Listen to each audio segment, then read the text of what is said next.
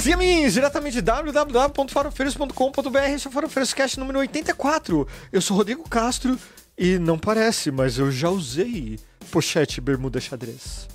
Sim, eu sou uma pessoa fashion, mas não estou só na minha moda fashion, que é calorenta demais. Eu vou tirar toda essa coisa aqui, que você só pode ver ao vivo ou no vídeo, no YouTube ou no Spotify. Olha que beleza. É, transformação aqui ao vivo. Mas vamos lá, não estou só. Também temos ela, que com certeza já usou ombreiras na matinê, Paola Costa. Olá! Ah, eu espero que vocês não queiram colocar política na moda, porque já me basta Rage Against the Machine colocando política na música, né? Não, e Pink aqui- Floyd também, Não, por favor. não, não. Aqui, aqui não Com tem licença. político. Aqui na- a gente não fala de política. né? Não tem política aqui. Não pode. Mas também contamos com ele. Ele que usa bobeta escondido da família, José Fernando. Você tá mutado, Zé. Essa piada eu entendi. Oh, meu Deus! Oh, meu É. Deus, eu preciso de um vídeo de... Finalmente. Essa daí, essa daí, essa daqui. E bombeta, bombeta é um negócio mó legal, não sai de moda. Mesmo quando sai, volta, diferente de certas pessoas que não volta mais. né? É, é dicionário pro Ti que ele tá fazendo pergunta ali o que que é, o que que é. É bobeta é, bo- é boné. Hã? Boné, boné, olha só. Bombeta e moletão, irmão. Bombeta Bombeta e e moletão, moletão. já dizia Mano Brown. É. E, e também, como vocês, como eu já dei spoiler, né, contamos com ele também, que foi estrela menina da novela Top Model, Tigo Veia. Eu fui figurante em Caramuru, a invenção do Brasil. Eu sou o gordinho que passa lá atrás com 11 anos de idade e ainda erra, que ele cai na areia e alguém puxa ele pro meio da floresta. Eu tô em dúvida se isso é verdade ou se é zoeira. Vou deixar vocês assistirem Caramuru, a invenção do Brasil. pra vocês verem. É, vou tentar. E acho que também contamos com ele, que usa sapatênis sem meia, Pedro Otávio, mas eu acho que ele está meio. meio tá um pouco envergonhado pra falar agora, não é mesmo, Pedro? Pois é, pra uma pessoa, É. para uma pessoa, pra uma pessoa que era modelo plus size usar sapatênis sem sapatênis sem meia é duvidoso e a gente até entende por que, que a carreira acabou, porque Né? cafona. Não, não, ali, ali eu acho que a carreira dele acabou depois que ele. Que ele teve que fazer uma operação no joelho, sabe? É, infelizmente, é, coisas desse tipo, né?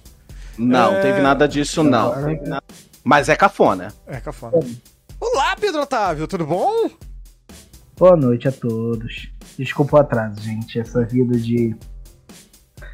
De popstar, Ai, ai. né? de- Não, não tá na- É muito na moda essa vida de pegar trânsito. Ai, meu Deus do céu. Mas é, vamos pro, pros beijos, né? Que, que esse podcast, se não tiver beijo, não é o podcast, né? É, mas sempre lembrando antes. Que, não, antes não, depois. Eu tô todo enrolado hoje, me desculpem. São sequelas do Covid. Mas é, o beijo, vamos começar pra, pro Luiz, sempre Luiz, como sempre. Luiz, aquele beijo, Luiz. Pro Rei Gomes, pro Fernando César, pro HCT, pro Tesoureiros também. É, Tesoureiros, aquela pessoa linda. Pro Augustus. Pro Augusto Contrim, pro Doutor Pauzão, pro Relações Étnicos Raciais e também pra essa galera linda aqui no chat, pro Pedro MM, pra Juliana, pro Highlander Feira, que beijo, Highlander, que, que vive lá no chat do, do, do, do Normose. E, e também pra, pra Juju, pro Ti, pra essa galera toda que tá no- ouvindo a gente aqui. E, e- enquanto a. Eu queria a Paula- voltar pro Dr. Pazão. não, não vamos voltar pro Dr. Pauzão. Não vamos voltar pro Dr. Pauzão. É, vamos cortar. eh, Cortes do Faro Cast. O o Rodrigo mandando beijo pro Dr. Pauzão. A, a, a Paula tá, até perdeu o ar ali, meu Deus do céu. Eu acho que é interessante você ter, quando tiver o Doutor Pauzão e meu ovo esquerdo juntos. Eu acho que vai ser muito legal esse corte. Quando você mandar beijo pro Doutor Pauzão e pro meu ovo esquerdo. Em breve no, no corte do Faro Cast. Mas não hoje. E sempre lembrando que o, gravamos o Faro Frescast ao vivo no YouTube toda terça-feira às 20 horas. E fica na quarta e na quarta-feira de manhã já está disponível o podcast no seu agregador favorito, inclusive no Spotify com vídeo. Olha só, o futuro chegou, minha gente. É, tá ouvindo a gente? Não importa onde, clica no curtir, daí segue, se inscreve, faz Java 4 aí, ajuda! Que é, é legal, faz bem pra saúde e pra nossa pele. E siga a gente no Twitter, farofeiros, arroba farofeiroscast, ou manda um e-mail, farofeiroscast, arroba gmail. Ainda se você quiser, pode comentar lá no blog, que além de tudo tem os links de tudo que a gente comenta aqui. E você sabe o endereço do blog, né? www.farofeiros.com.br. Pois é, minha gente. Tamanco de madeira, calça rasgada e blazer com ombreira, tantas coisas assim, tantas indumentárias já fizeram parte do estilo de cada um. Mas o que a moda tem a ver com isso? A gente vive numa sociedade, olha só o meme, acostumada a avaliar o livro pela capa. Rótulos dos mais diversos são impostos em todos nós, todos os dias, em todo lugar, de todo jeito, de todas as formas. Enquanto a pessoa pode pagar pelo que veste, isso é chamado de moda ou estilo. E pode ou não influenciar o rótulo que a pessoa escolhe para ser dado. O emo vai ser chamado de emo, o punk vai ser chamado de punk, o pagodeiro vai, o gamer vai ser chamado de game. Tudo de acordo com o rótulo que a sociedade impôs para aquele estilo de roupa. Mas no final de contas, você é o que veste? Eu duvido alguém responder essa pergunta agora, logo de cara, assim. O Zé tá com o microfone aberto, então vai ter que ser o Zé. Puta. Paola, Você é você não. você. Só vez. Eu passo pra Paola. Vai, Paola. A Paola tá louca pra falar. Faz o Thiago, que ele é melhor nisso. Meu Deus. Sim, Sim. o Pedro acabou de chegar. Bom, Eu, digo, eu lembrava que você é o que você come. meu Deus do céu. Começamos bem. Começamos A bem. menos que você esteja comendo um blazer. Ou alguém de direita. Né? Bom, mas é, é, eu, eu, eu, algumas vezes da minha vida, eu já fui o que vestia, vamos dizer assim. Na época que eu queria ser surfista. Eu usava aquelas camisetas enormes, né? Extremamente. Não me olha com essa cara, Paula. É, com, com, a- a- com aquelas estampas é, coloridas, enormes, é, aquela bermuda de tactel e a pochete da HD. E eu vou dizer Aí o mais. cara não quer que eu faça bullying com ele, né? Não, Aí não. ele não quer que eu faça bullying. E eu vou dizer mais. A bermudinha de tactel ainda vinha é, com um elástico que pendurava um, um negocinho de plástico que parecia um pentezinho. Que ninguém sabia pra que servia. Depois de anos que me falaram que aquilo ali era pra esfregar Passar parafina. parafina. Nossa, do que, que vocês estão falando, bicho? Quando você compra uma bermuda de surf, vem um acessório ali anexado. Tinha gente que achava que era chaveiro, tinha gente que achava que sei lá o que, mas é um negócio pra raspar a parafina da prancha. Ah, eu nunca, nunca tive um desse, não. Aí você vê a pessoa que nunca entrou numa loja de, de roupa de surf, né? Não, É. óbvio que não. Puta mau gosto, velho. Ah, mas fodeu! Pô, É, então. Feio, né, cara? Não É, dá, não, né? não, então, na época eu gostava muito. É, o problema é que eu ainda tenho muita roupa daquela época. é, tipo, né? Mas tudo bem. É, Mas são roupas confortáveis. Aí é uma outra coisa. Aí são roupas confortáveis. São roupas que você Ah, pode usar ainda no dia a dia. Você pode ir no mercado com uma bermuda de tactel. Você pode ir na praia com uma bermuda de tactel, caso você vá numa cachoeira. Porque é algo confortável, é algo que seca muito rápido. E que não define você como um surfista hoje. Você pode usar as suas bermudas de tactel de forma multiuso. é, o, o, o negócio do. uh, da. Da bermuda de tactel, acho que é um bom exemplo, porque é, você não precisa estar na praia, você pode morar em Guarulhos, por exemplo, e ter uma loja chamada. Eu não vou falar o nome da loja, é, mas especializada em surf. Sendo que na cidade a probabilidade de ter um- uma comunidade surfista, vamos dizer assim, é extremamente baixa. Mas é, indo a caminho da Praia Grande, com certeza a gente vê muita placa de Guarulhos, provavelmente, da, do- dos farofeiros, olha só, indo lá pra, com a sua roupa de surf pra andar lá no calçadão. Aliás, saudades Praia Grande, Vila Caiçara. Nossa, Eu também tive a minha fase. Caramba. eu As referências do Rodrigo, né? Não, ah, não, agora você vai gostar das minhas referências. Que é da minha fase grunge. Grunge. Essa eu grunge. tive, essa eu tive. Essa você eu teve? tive, essa. No auge. Eu tive, mas eu não tinha as roupas, infelizmente. Então, eu tinha uma bermuda xadrez. Era xadrez misturado com vermelho, assim, coisa e tal. Ah, que minha mãe comprou na loja e comprou uma pra mim e pro meu irmão. A minha era vermelha, a do meu irmão era azul. A, gente só- a- a grana só dava pra comprar duas bermudas, uma pra cada um. E a gente já achou sensacional. Pra complementar, eu consegui comprar uma camisa xadrez também pra amarrar na cintura. Perfeito. Eu parecia que tava andando na Escócia, sabe? Só que não era, né? Eu roubava as camisas xadrez do meu pai. O pai tinha uma camisa Ah, xadrez, um tom de vermelho e uma com tons de verde. Eu roubava as camisas dele pra ir amarrado na cintura. É.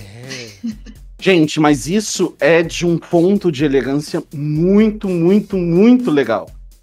A camisa xadrez é. a assim, não com bermudas tactel. Mas assim, a camisa xadrez, a camisa xadrez, ela é uma peça chave dentro do, do vestiário de qualquer pessoa.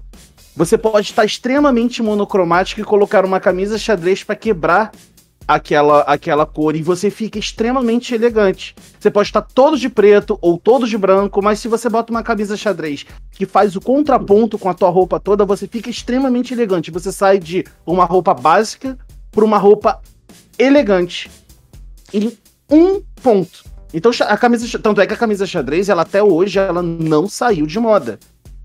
Muita gente usa errado, só usa em festa junina, mas você pode usar mas a camisa xadrez ela pode ser usada como uma peça acessório que você pode colocar e tirar e ficar livre e com calor ou com frio, mas você pode usar em qualquer tempo, em qualquer momento do ano, menos no verão do Brasil. Eu, eu, Gente também que dá uma erradinha colocando com uma calça muito estranha e aquela botinha country que não fica legal, gente. defina muito estranha, por favor. Meninos, olha só. Colocar uma calça que fica mostrando as suas bolas rachadas ao meio, divididas, não fica bonito, tá?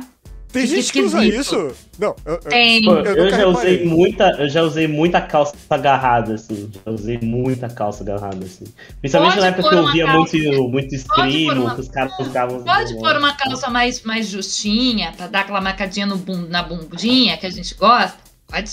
Mas agora assim, cuida pra não ficar aquela, aquela- aquele negócio ali rachado. Fica esquisito, gente. Estranho. Já, come... Nossa, eu Já umas começa- calças que parecia que tava vácuo. Exatamente. Eu tava assim. Porra, cara, Então, dói Didi- pra caralho. Por que como Dói. a O galera usa o isso, problema, É, que- sarja, bicho. Sarja elástico. É. o problema é Não, que sarja não, os apertados sarja nunca não. deram certo comigo. Na época tinha os apertados e é, minha mãe é que insistia. Eu detesto, eu detesto coisas me apertando. Eu uso camisas mais largas do que eu preciso.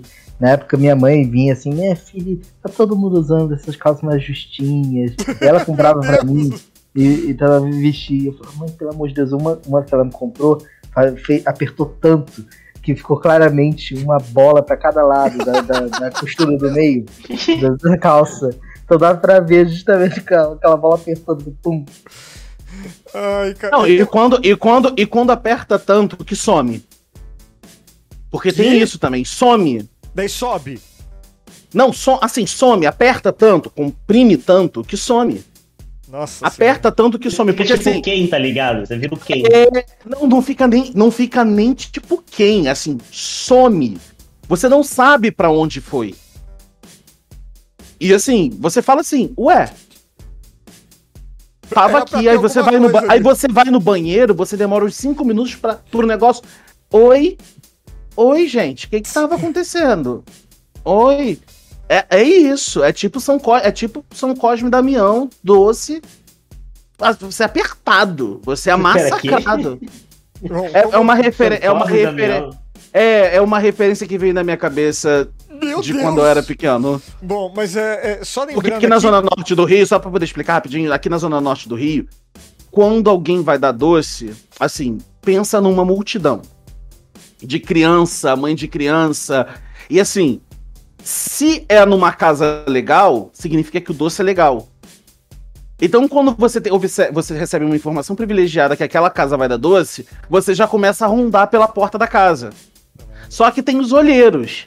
E aí desce mais de 100 crianças com mãe, aquela coisa daí, você é massacrado no portão e você assim, não sabe se sai com marca, tudo marcado. Aí eu lembrei disso porque isso acontecia com muita frequência comigo. Então, assim. É, é Bom, isso. É, só, só compartilhando uma informação aqui quanto às calças apertadas, que o, o, o Firak, que é praticamente um farofeiro honorário, tava falando, que é, lembrou bem da calça apertada do nosso querido terceira via João Agripino Dória, não é mesmo, gente? É, E ficava nem igual ao quem. No caso dele, assim, fica É, bem, né? bem retinho. Pô, Essa é a calça skinny. calça apertada é um calça apertada é um baita apelido, né, cara? Que- Porque ele usa calça apertada mesmo. Eu acho um baita apelido, apelido muito bom, assim. Só, só, pra- só para complementar a calça apertada, eu também tive a fase semi-calça apertada, que era calça apertada, boca de sino, por influência do relacionamento que eu estava na época. E eu falei tudo isso para chegar no ponto que, apesar de tudo isso, é, as minhas roupas não me definiam. Pode ser um retrato do que eu era naquela época, do que eu queria, ou do que eu queria ser, ou do que eu queria mostrar. Na época, por exemplo, que eu usava a calça apertada a boca de sino, eu queria ser bonito pra alguém que eu gostava. Na época que eu andava de surfista, eu achava que era bonito. Quando eu me vestia de grunge, eu estudava num colégio religioso, então eu sempre fui de uma maneira meio estranha, eu fui subversivo.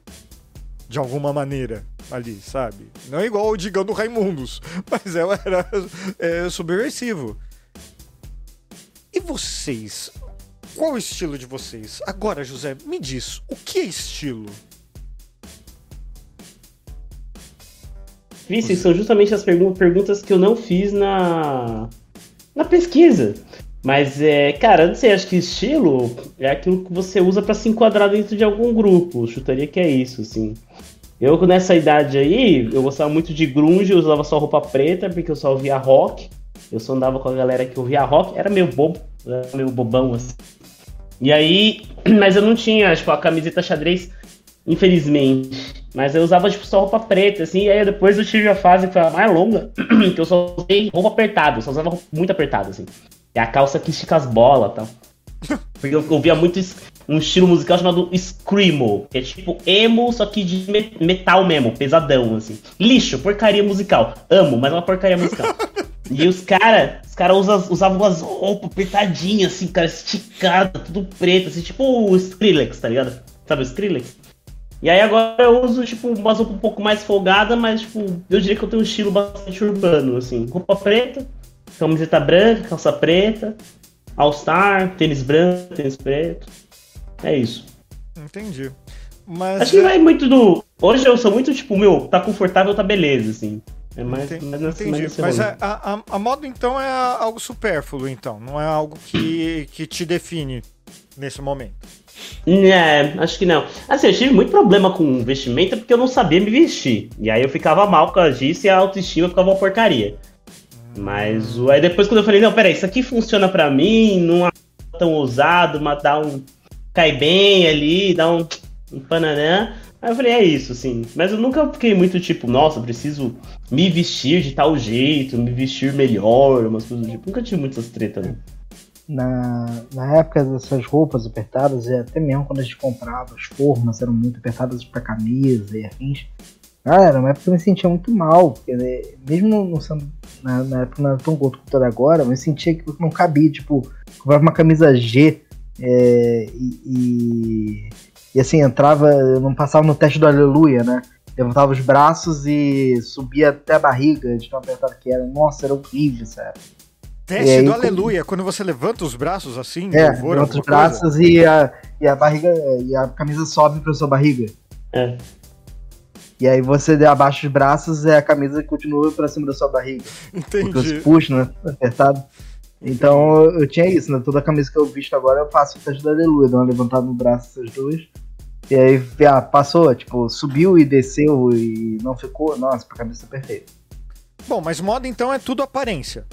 Pelo que todo, é assim, é, é o que nos define é, até e pode definir até o estado emocional, porque se a gente está se sentindo bem com o que está vestindo, então quer dizer que a nossa autoestima também tá melhor?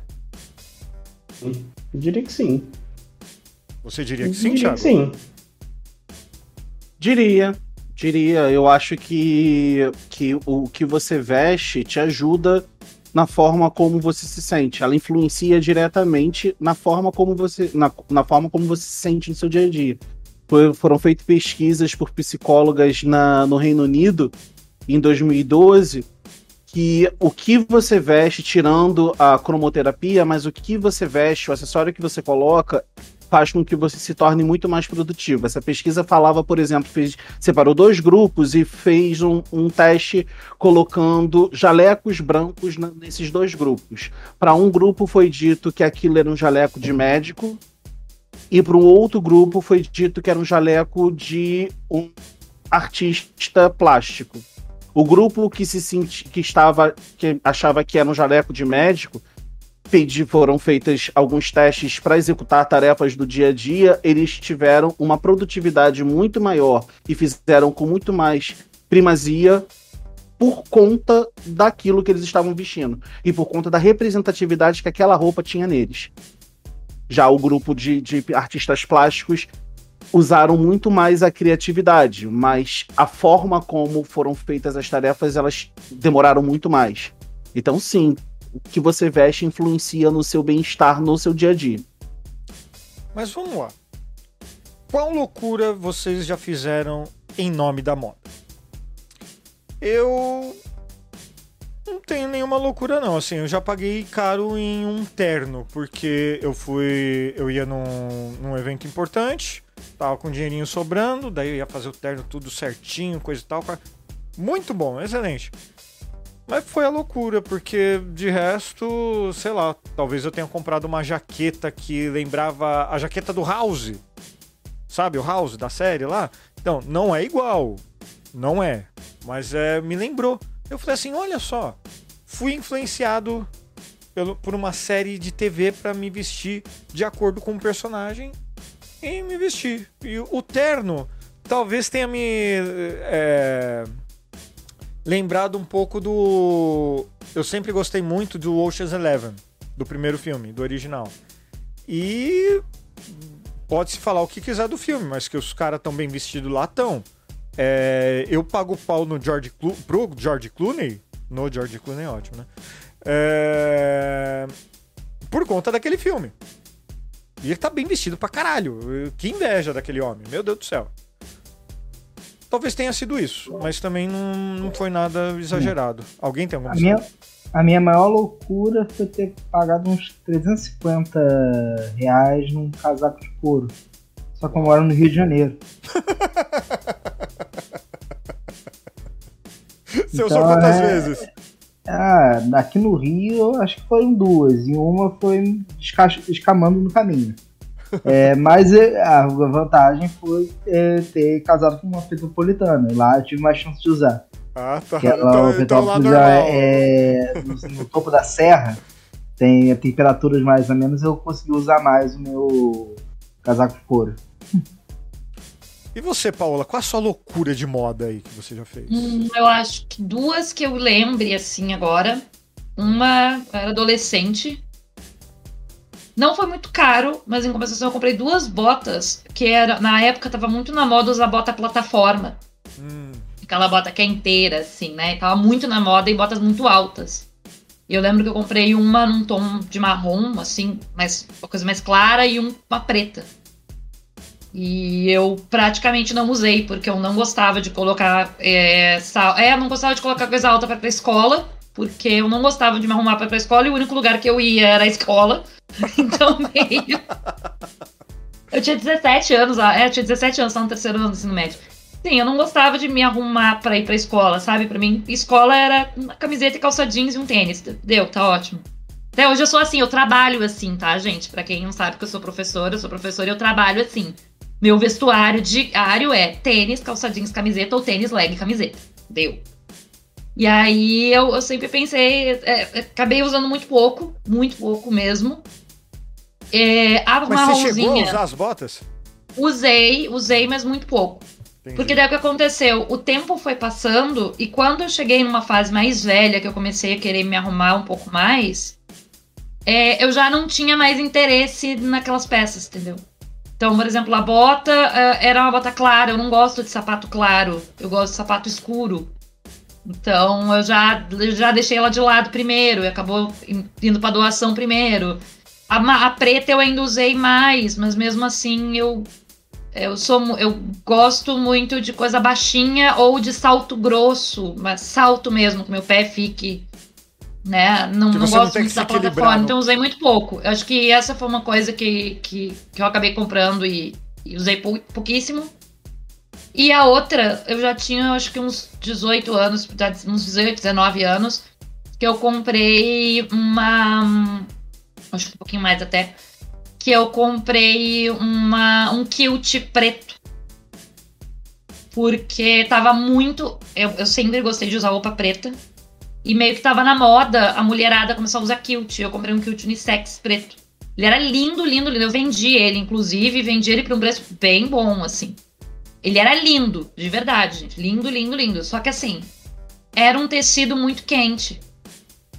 Então chegava assim, no verão não dava para usar porque ele era muito quente. E aí chegava inverno e ficava ruim, de, dependendo do lugar que tu ia para usar, porque aqui no Rio Grande do Sul é muito úmido no inverno. Então, como ele era muito longo, ficava úmida a barra dele, sabe? Ficava pegando umidade. Então ele era longo, ele era um kilt longo, preto. Então era meio difícil de usar. E eu paguei caro com ele na época, assim, porque ele foi feito sobre medida, aquela coisa toda, né? Feito sob medida, numa loja especializada em, em roupas dark, roupas góticas, coisas assim. Uau! Então, é, então eu acho que é, o que eu lembro, assim, foram essas. Essas botas que eu comprei com uns 17 anos, que eu praticamente não usei. E esse kilt. Só que o kilt eu ainda consegui vender, porque eu vendi ele há uns dois anos atrás por quase o mesmo preço que eu paguei na época que eu comprei, há, tipo, 10 anos atrás, assim. Ô, louco, belo investimento. Uhum. Toma essa, Paulo Guedes, pensando o quê? É, mas... é isso aí. mas o que o, o que a gente precisa começar a entrar agora em algo mais geral, vamos dizer assim, né? É que o José, por exemplo, ele tava. ele achou um comercial de jeans. Que é um jeans para você apanhar da polícia. É isso, Zé? É o comercial, eu tava fazendo a pesquisa na semana passada e aí eu me deparei com o comercial da Starup, que eu não sei se a marca existe ainda, não faço ideia, mas que nos anos 90, ou antes, ou um pouquinho depois, também não tenho certeza, foi uma marca famosa de jeans e eles têm um comercial muito bom, que acho que eles devem ter gravado na França, no Reino Unido, um desses países aí. E, as, e adaptaram pro Brasil, mais ou menos ali no fim da época da ditadura. E é tipo, a propaganda fala que o jeans é duradouro, ele é resistente. E você pode bater no jeans que ele, que ele não rasga, você pode cair que o jeans não rasga. E o comercial é maravilhoso, são um monte de estudantes assim, protestando contra a polícia. E aí depois, e tudo em, tudo em câmera lenta, com música clássica rodando no fundo, a polícia batendo, assim. Aí o estudante cai no chão e o jeans passa no chão. E aí o narrador fala, Sarup, não rasga. É, um, é maravilhoso, assim. A gente não pode postar, né? Porque senão dá strike. Hum, não sei se dá strike ou não, mas é, vai ter o link lá no, no blog, com é certeza. Bom. É melhor. É muito bom. É, é muito eu, bom. eu vi esse. É, esse é, o, é o suco do capitalismo tardio, assim, sabe? É o suco da crítica vendendo produto. É, o, o, e o que eu achei interessante é que hoje tem gente que paga 500 reais numa calça jeans rasgada, né, Paola? Eu fiquei surpreso com o valor. depois pra você ver, assim. eu- Vou comentar como eu descobri que paga até mais. Vai ser este comentário. Eu tenho uma calça velha, uma velha, gente. Ve velha, velha. tá? Que eu, na época, eu devo ter pago. Ela é rasgada, ela já veio assim, preta, rasgadinha no joelho e tal. Eu devo ter pago na época, numa promoção, assim, uns 30 reais, né? Ela é dessas com estresse, então ela, ela, ela, ela é bem. Ela, ela fica bem marcada no corpo. E se eu engordo ou emagreço, eu continuo conseguindo usar ela de boas. Então é uma calça que eu tenho muito tempo por isso, porque eu, eu tenho um efeito sanfona muito rápido no corpo. Eu engordo muito e no ano seguinte eu emagreço muito, sabe? Assim, direto. Então eu, eu tenho ela de infinito, eu cuido muito bem dela e tal. E eu fui pra escola um dia com ela. Ela, um all-starzinho e camiseta. Imagina a professora indo dar aula e uma camiseta nerd, assim. A gurizada adorou, né? Chego eu assim, uma colega olha pra minha calça e diz: Meu Deus, eu amo essa, esse tipo de calça, papapá, papapá, porque tá na moda de novo, né? Não sei o que, não sei o que, não sei o que. Eu vi uma calça igual a tua, quanto é que tu pagou? E aí eu disse, pá, nem lembro, né? Porque eu não lembrava, não lembrando mesmo, né?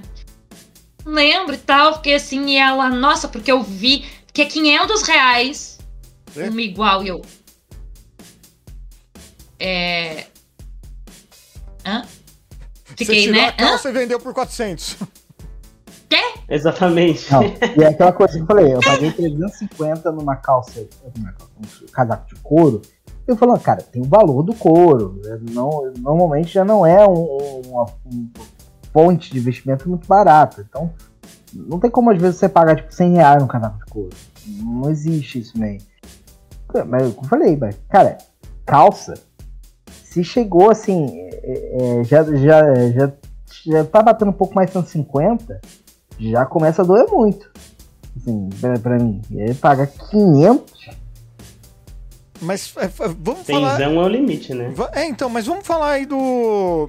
Do quanto é importante a gente saber o quanto vale ou quanto não vale alguma coisa. Porque assim. ah, uma calça de 30 reais.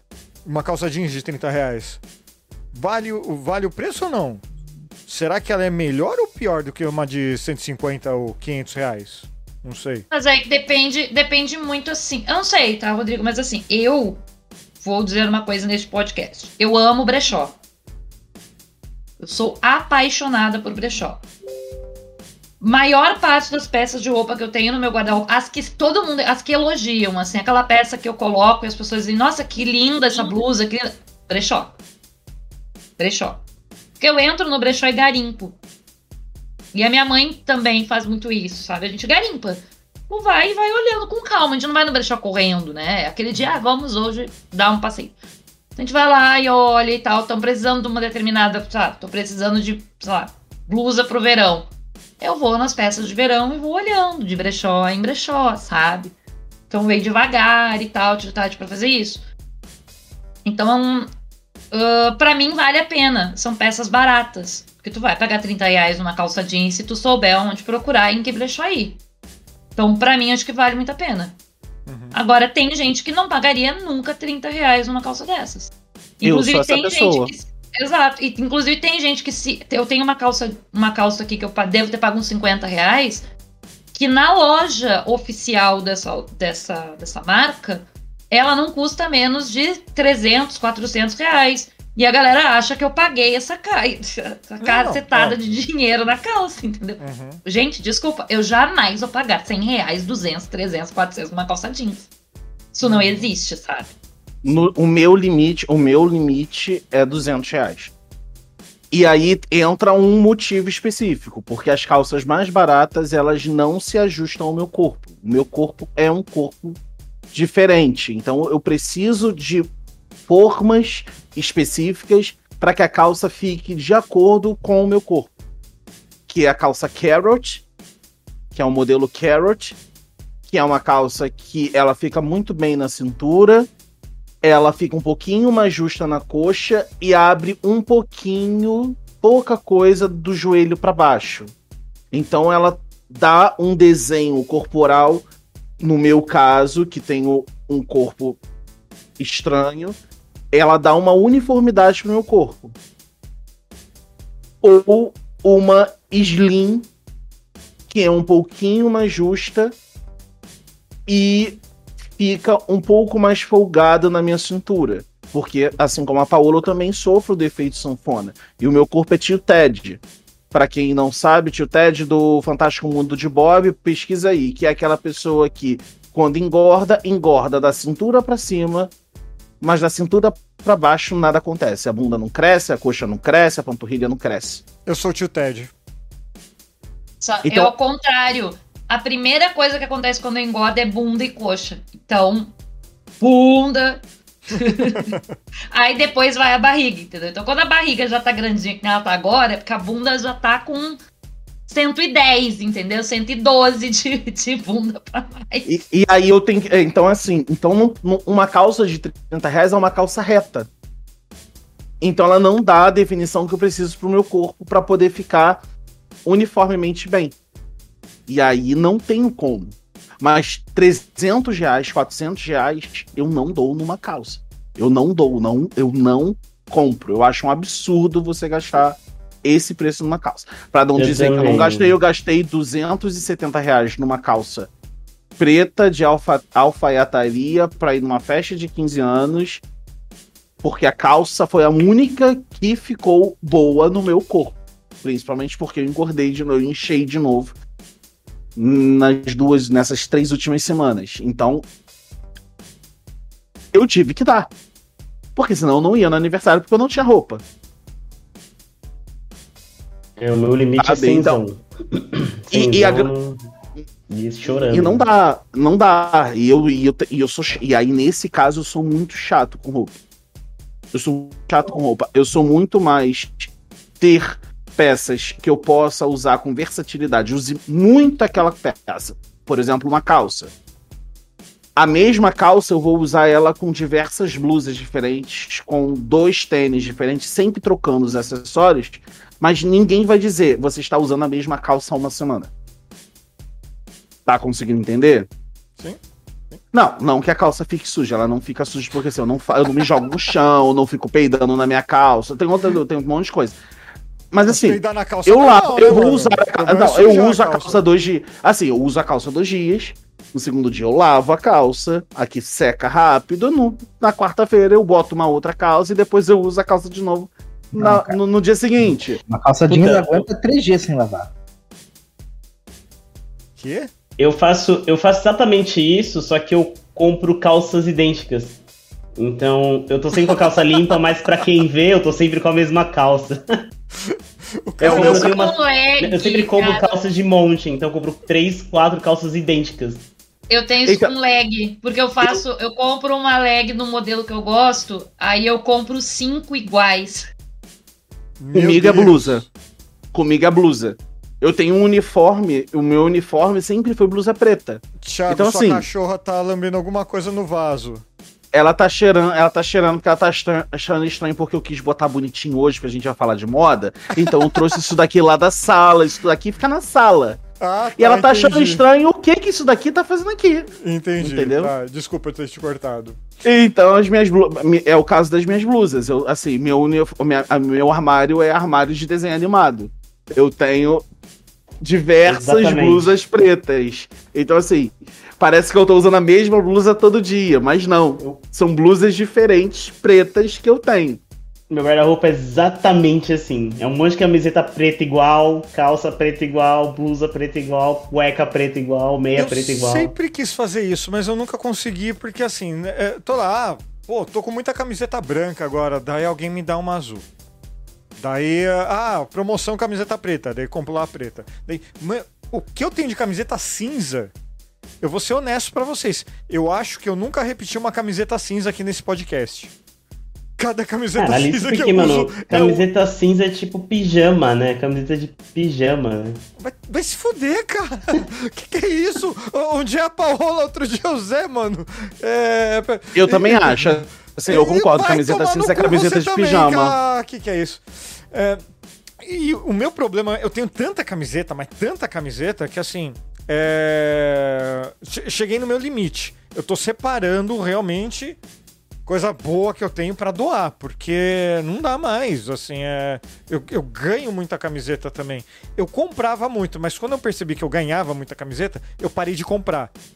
E mesmo assim ainda tô com muita camiseta, cara. Isso é um problema. Esse é um, esse é um grande problema, porque hoje eu sou muito ligado com.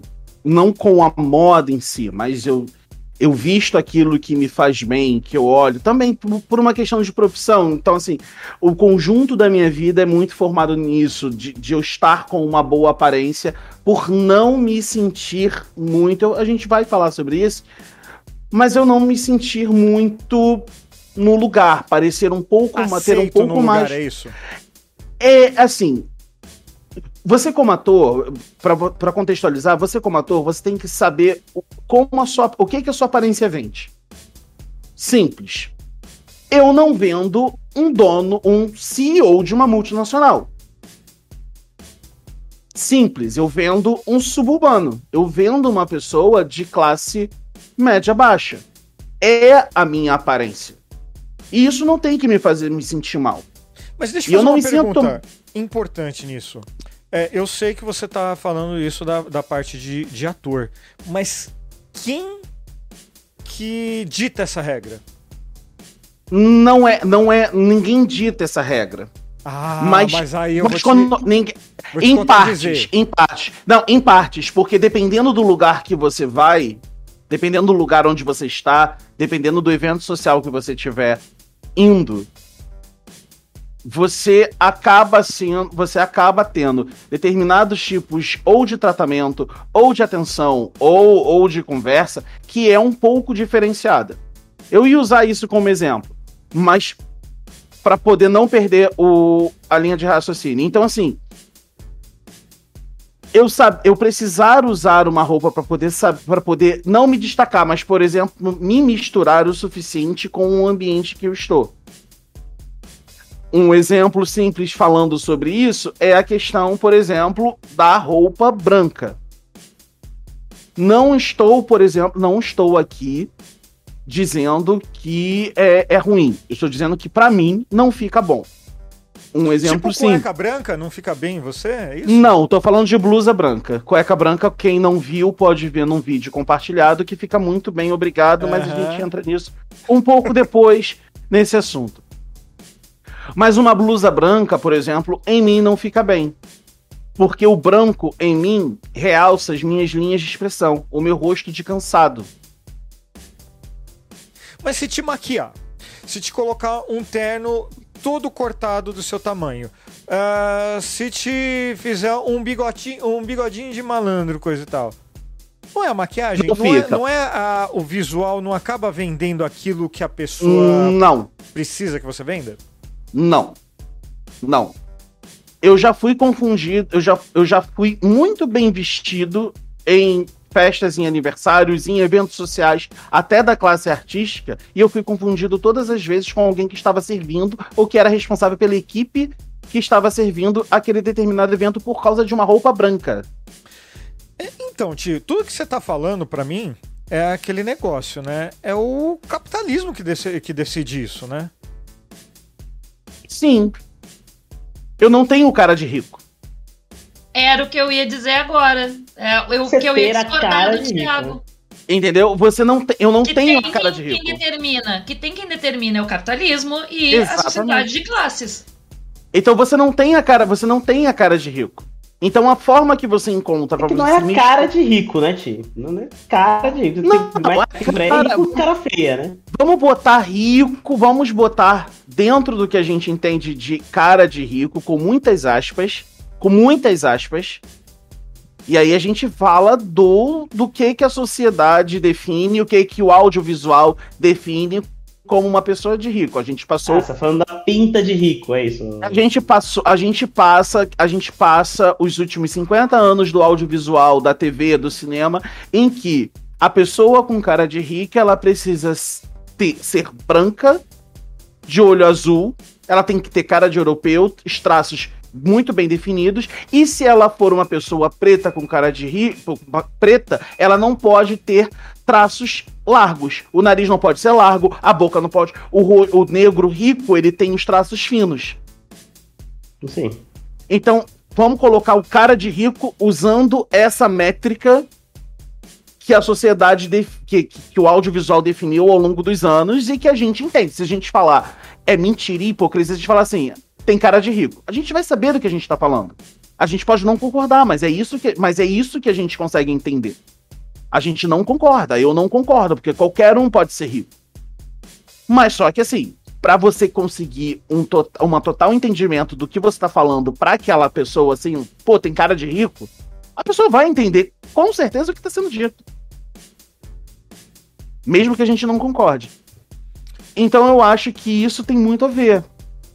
Você saber que isso influencia na sua vida. Influencia no meio social que você tá.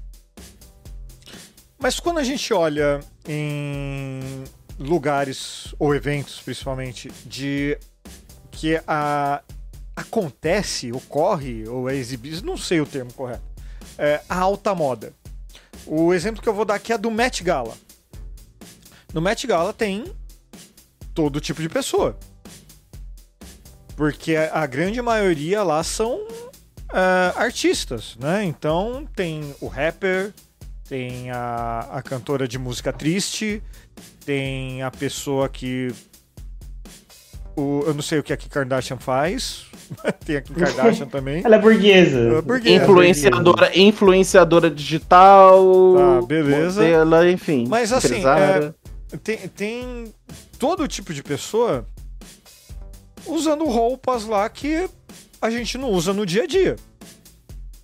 Mas que podem influenciar a O. Met Gala, o Met Gala é uma festa fantasia de burguês, né? Isso. Não é um Isso. desfile, aquilo é uma festa fantasia. Festa fantasia de burguês. Mas por que, capitalismo. que chamam aquilo lá de alta moda, então? Cara, eu realmente não sei. É, sempre me perguntei, sempre que eu vi essa- essas coisas de moda. E, cara, ninguém usaria isso nunca. Em estilo, tem, tem roupas que são impraticáveis, você não consegue Não, sentar. Eu, Aí você eu vai- aqui, Se você porque- senta, quebra a roupa. É porque é quero alta fazer só uma moda. pergunta. É porque é alta moda pelo seguinte, porque é definido o tema do Met Gala, qual vai ser o tema É. da festa fantasia do Met Gala. E os, e os estilistas e os estilistas fazem aquela fantasia usando corte e costura definidos da alta moda. Então não é pegar uma fantasia que você compra na 25 de março ou, ou, ou, aqui no Saara, o Homem-Aranha que fica com, com a teia nas coxas, essas coisas, tudo papudo. Não, é feito um Homem-Aranha totalmente, difer totalmente diferenciado, usando sob medida, usando uma seda feita, colhida pelas freiras virgens de peito caído e chachata cabeluda da Chechênia. Então, assim, então todas essas coisas que definem aquela alta costura. A alta costura não é a roupa, é como ela foi concebida para aquela pessoa e feita é, observando quem está usando. Que é mais ou menos o que a gente faz quando a gente se veste. Quando a gente escolhe a nossa roupa, quando a gente escolhe a nossa roupa, o que cai bem na gente, é como se a gente estivesse indo numa alfaiataria e pedindo para fazer daquela roupa. E por isso que a gente se sente bem, por isso que as pessoas veem que a gente está se vestindo bem, ou dizem que a gente está muito bem vestido, ou tá muito bonito. Entendeu? Então o Met Gala é um ponto, é um ponto diferente. E a alta costura, de novo, do capitalismo, e aí vem o capitalismo, você tem uma peça que é feita, você fala assim, caralho, por exemplo, com o desfile do ano passado, eu acho que era do Yves Saint Laurent, vou ter que procurar aqui, que era o. que era do- dos, dos edredões abraçados no corpo. Aquilo dali, em algum tempo, alguma empresa, alguma loja de departamento vai criar algum casaco que tem aquela pegada. Aquela usa- referência. é. aquela referência, aquela cor, e aí todo mundo vai poder usar. Então, é, assim, quando a gente. É aquele velho drama de você assistir um desfile de moda e falar, ah, mas isso é horroroso, ninguém usa isso, mas é como se estivesse fazendo um grande laboratório de tendências, um grande laboratório criativo ali. A pergunta que eu me Tá faço falando, é, ó, a gente tá fazendo isso aqui agora, tá? é, Fala, mas a pergunta que eu sempre me faço é a seguinte: o Met Gala eu entendo perfeitamente, porque é, é um evento onde você tem uma temática e as pessoas vão é, é, fantasiadas com aquele tema, né? Tanto que tem toda a explicação da- das peças, etc. eu entendo os desfiles, o desfile em si, desfile, as moça, os moços e São Paulo os moços desfilando, exato, São Paulo Fashion Week, Nova York, etc. Porque você tem referências ali, não é porque você vai sair com um coco em cima da cabeça, né? E, um, e usando uma palha tapando as tetas. Não é isso, você tem referências. Beleza, isso eu entendo. O que eu não entendo é por que, que as pessoas que vão assistir, elas vão vestidas de um jeito esquisito. Tipo, esses dias teve um desfile do São Paulo Fashion Week que a moça, uma das moças famosonas que foi, ela foi com um rosa marca-texto, com uma roupa estranhíssima, que não fez sentido algum. Ela tava indo assistir, gente. Ela não tava indo desfilar. Mas é muito Por que comum que isso assim, se no veste de jeito É esquisito comum. pra ir assistir o desfile? É comum. Não dá porque pra se vestir de um jeito normal? É Aí a gente- da aceitação do grupo, Paola. Você tá lá, Sim. você tá vendo aquelas pessoas com aquelas roupas lá estrobofóbicas, qualquer nome que seja. Você quer a pessoa que tá assistindo ali, normalmente que tá interessada naquilo, quer ser aquilo. Que é mais ou menos o que a gente falou, da roupa de surf, da roupa de grunge, da roupa de pagodeiro, que é a mesma A coisa. moda, quem, a moda quem define é você. O que você faz, o que Ou o você, como você se sente, ou o capitalismo. Nem sempre, porque padrão. talvez, nem sempre, nem sempre, porque talvez essa moça marca texto tenha uma conhecida costureira, ela tenha visto o modelo, olha, eu quero assim, assim, assim assado. Eu quero essa roupa desse jeito. E ela vai e faz. do ponto de vista estritamente individual e estritamente é, episódico, né? Exatamente, Quando de moda, a gente tá falando de, uma ten- de um movimento um tanto quanto maior, né, gente? Sim. A gente, tá, a, gente tá fal a gente tá falando de, a gente tá falando quando a gente fala de moda ou dessas pessoas que estão que são pra gente um ponto fora da curva. Essas são as pessoas que entendem a moda como a moda é o que eu acho que fica bem em mim, o que eu gosto e que me define como pessoa, Ponto fora da curva. independente do capitalismo. Deixa eu Ponto pegar fora da esse curva. ponto. Deixa eu pegar esse ponto fora da curva, que é, é um, é algo importante. É, existem pessoas que se vestem de super-heróis. E os super-heróis também têm moda, né? Porque é, se você não acompanha quadrinhos, nos X-Men tem uma série lá que tá, já é o segundo ano que tá acontecendo, é o Hellfire Gala. Os X-Men e um monte de gente de personagem da Marvel lá, literalmente vestido de gala, num evento social lá, Capitão América com as roupas toda listradinha, o Homem de Ferro com jaqueta holográfica, é tudo, tudo esses negócios. É, gente famosa pra todo lado.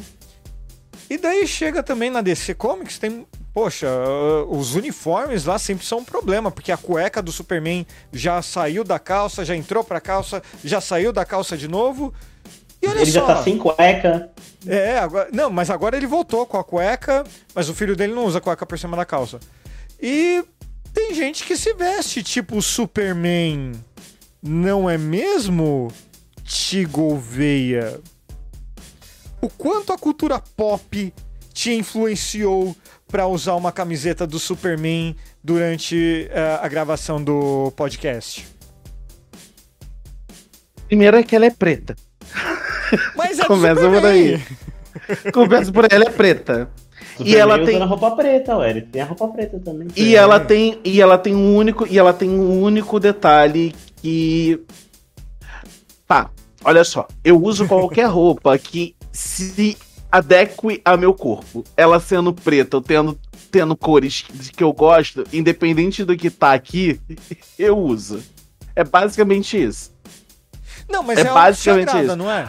Mas a cultura, mas a cultura pop é algo, a cultura pop é algo que influenciou muito o meu modo de vestir. Tanto musicalmente, tanto pela parte musical, como a cultura pop no geral. Eu falo com a parte musical porque a parte musical é, é da onde vem a minha influência para a cultura pop.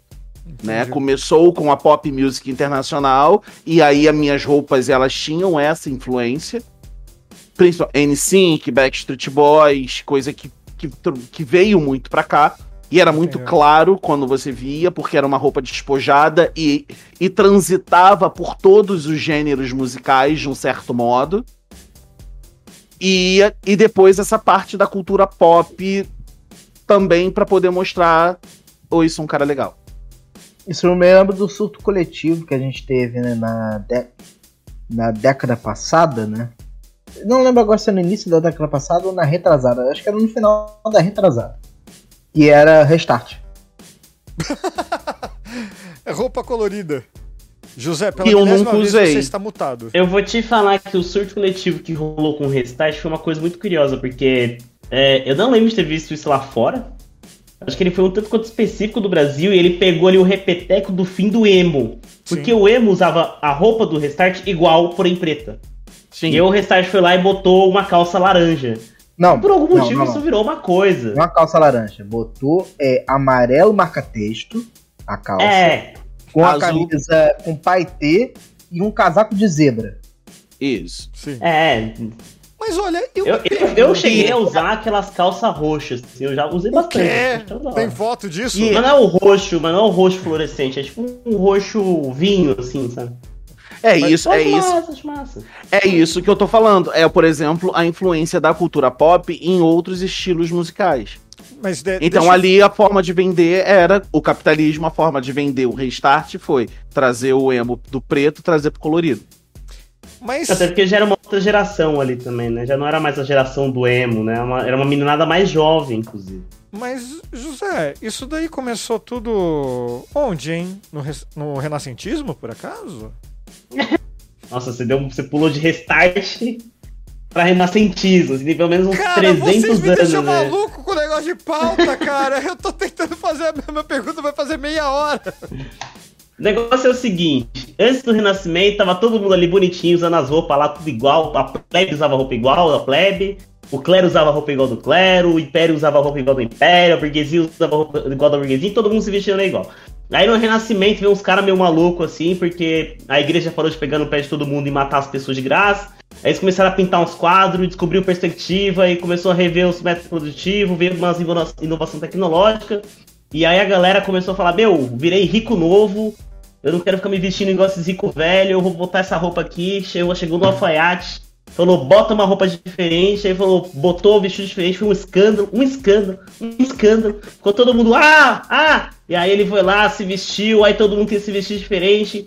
Porque a sociedade ocidental falou, agora eu posso me expressar quem eu sou através da roupa. E aí passou 200 anos, veio a Revolução Industrial, aí a máquina começou a fazer mais roupa, aí todo mundo queria se vestir, é o sapato que durava a vida inteira, você usava um só, você tinha 50 pra vida toda e dando o que deu no restart. O cara, o cara É fez duas lives pra falar o que ele falou em 30 segundos. É, Mas assim, é, um pequeno detalhe um pouco mais estendido desse princípio do capitalismo, uma das primeiras grandes indústrias é, desse, desse, capital, desse recém-criado capitalismo industrial era na indústria têxtil. Porque a ideia de que roupa é, todo mundo usaria e todo mundo é um, é um mercado consumidor dessa mercadoria. Então, é, a necessidade de você é, botar a, a moda gera a necessidade da pessoa ter roupas diferentes e mais roupas. E isso sempre aumentaria o consumo de mercadoria. É, e é o que o, o José falou. As pessoas usavam muito. É, tipo, uma peça, por exemplo, as roupas de baixo era uma, era uma roupa constante. Tem, tem casos que as pessoas até tomavam banho com essa roupa, né?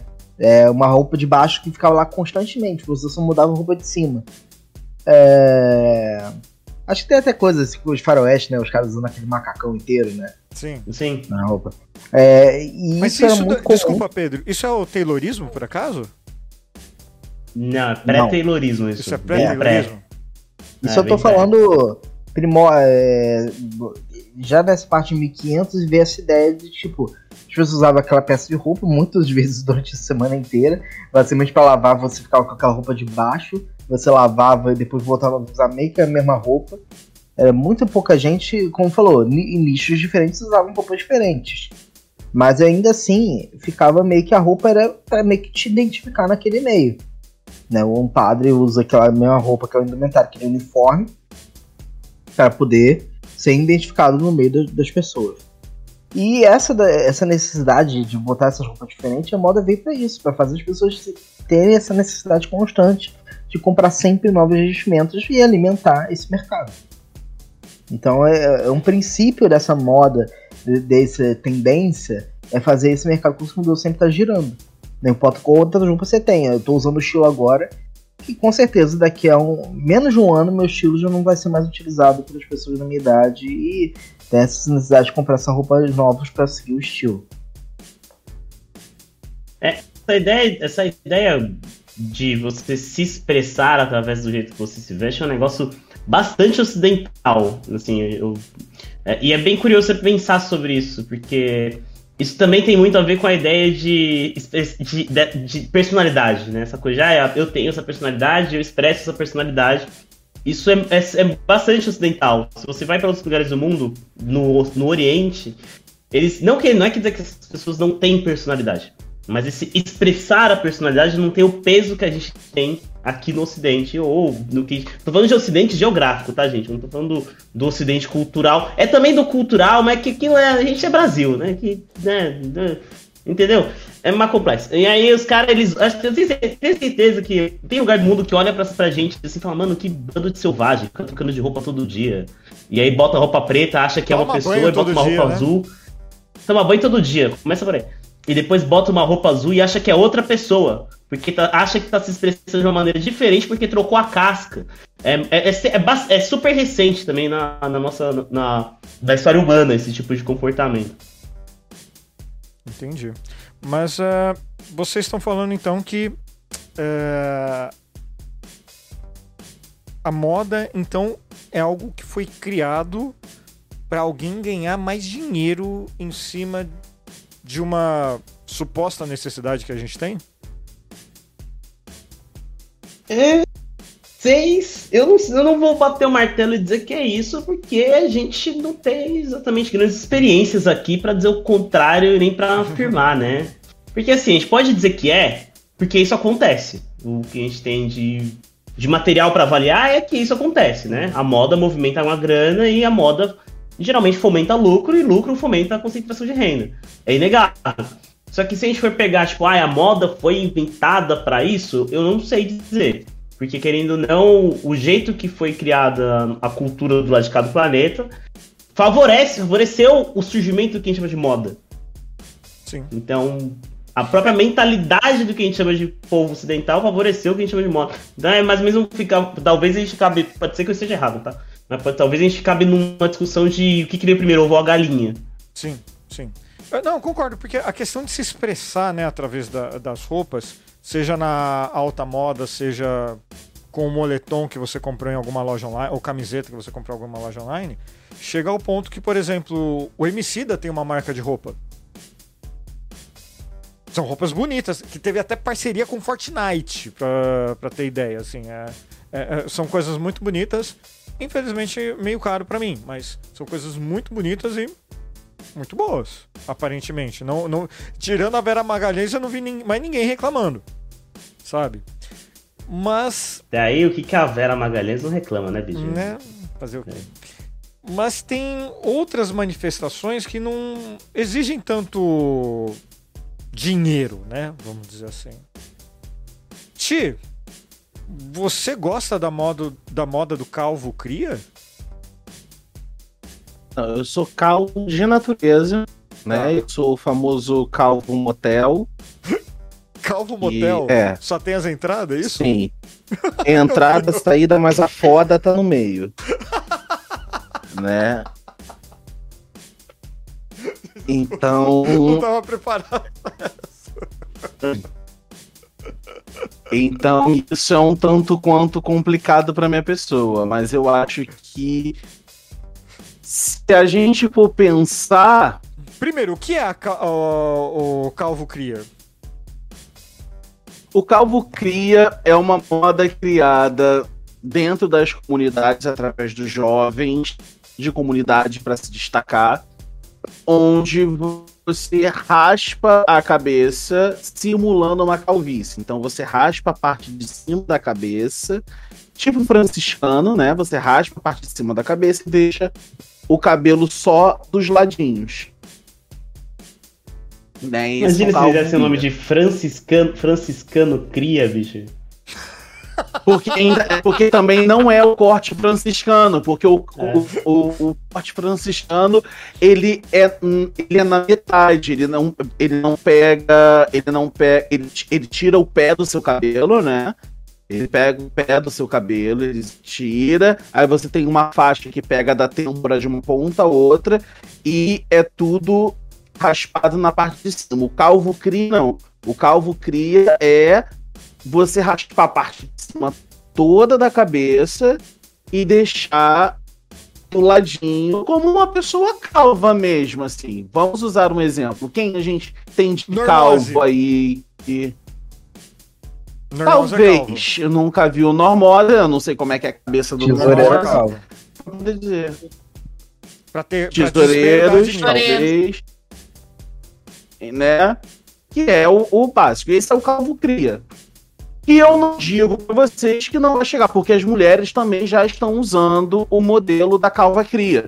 Pergunta: é tipo qualquer parlamentar que a gente vê na Câmara dos Deputados, que é tudo calvo, né? Isso. É isso. É isso. Depende, tem general também que lembra- pega o nosso dinheiro pra fazer uma peruquinha, um, um puxadinho ali na frente, né? Mas tudo bem. Ali na frente e ali embaixo, né? Os caras estão tentando puxadinho de Provavelmente. jeito, né? Pra querer levantar a moral, né? E- Pelo É que as menos forças estão desarmadas.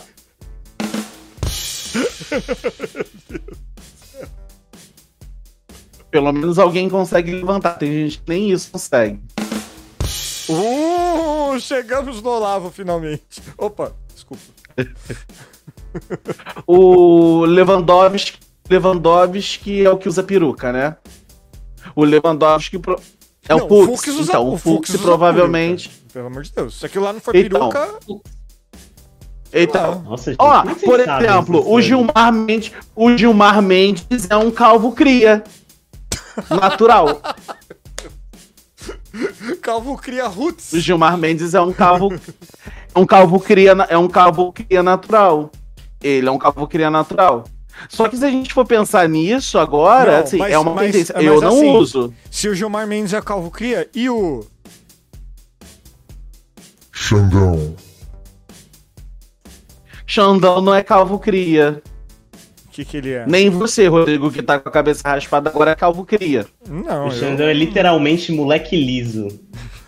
Ele é moleque liso, ele é cabeça de rolon pra algumas pessoas. É isso. Que absurdo.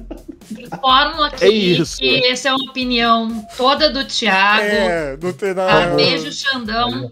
Alexandre Continue aí. Amo Xandão, amo o Xandão, acho lindo, ele fica lindíssimo careca. Rodrigo, Eu acho que fica inclusive, charmoso fez careca. esse corte em sua homenagem, tenho certeza. Cosplay de Xandão.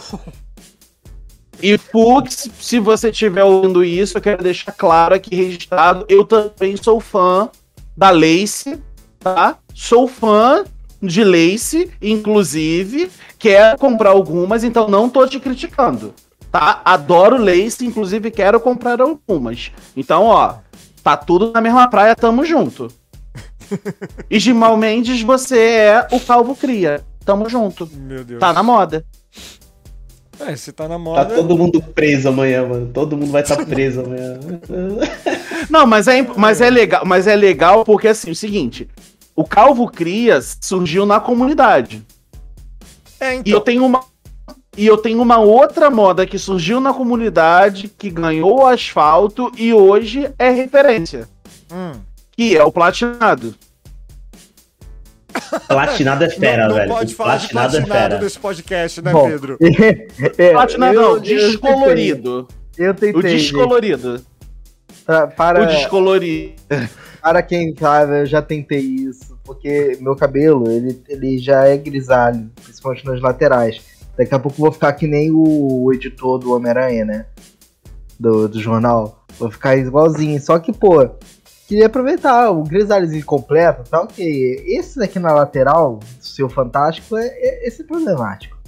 E aí eu queria, quer saber, vamos, vamos platinar, pegar, tava na moda, era carnaval. vamos fazer. Cara, meu cabelo é, é- tem, ele ainda tem partes tão pretas nele que não vai. Eu descolori eu consegui atingir o tom do miojo. Que? Cara, é a coloração do tom exato do miojo. É o Cara, amarelo. Eu vou É. ter que comprar um miojo pra ver, cara. Então, não, não precisa. Você pode abrir o Photoshop, você pode botar lá no, no na letra de cores FFCC00. Nossa, E aí você vai ver qual é a cor. nossa senhora. FFCC00. Técnico demais. É o hexadecimal. né? É. hexadecimal. É o hexadecimal. E É o amarelo, anda, entendeu? não vai, é isso. tentei, Essa é tentei passar tudo. Eu tentei mais duas, três vezes. Tentei passar.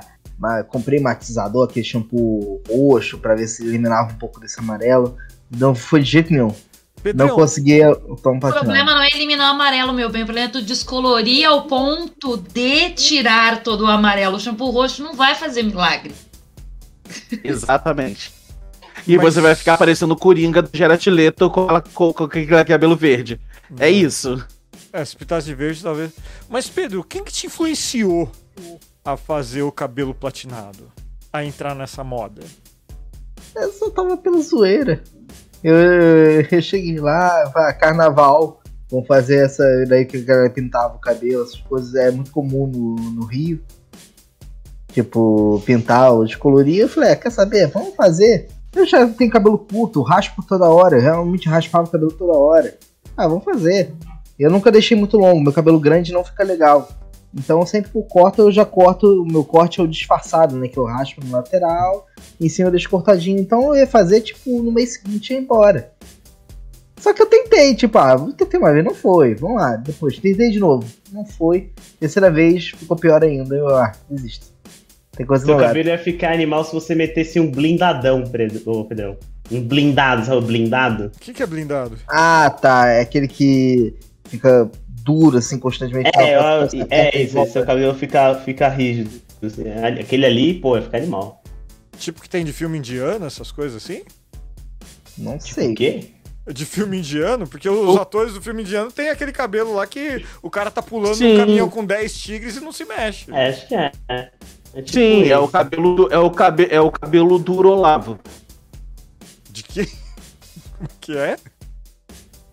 É o cabelo duro Olavo. Duro morto? Cabelo, ri, cabelo rígido Olavo. Rígido morto. Rígido. Tá morto, então tá rígido ali, assim, tá. Ah, tá. É que pra mim o Olavo virou, virou um adjetivo pra morto já, né? É, então. Bom, então vamos fazer uma piada melhor. É um cabelo, é um cabelo, é um cabelo, é um cabelo, é um cabelo Olavo. Se mexe.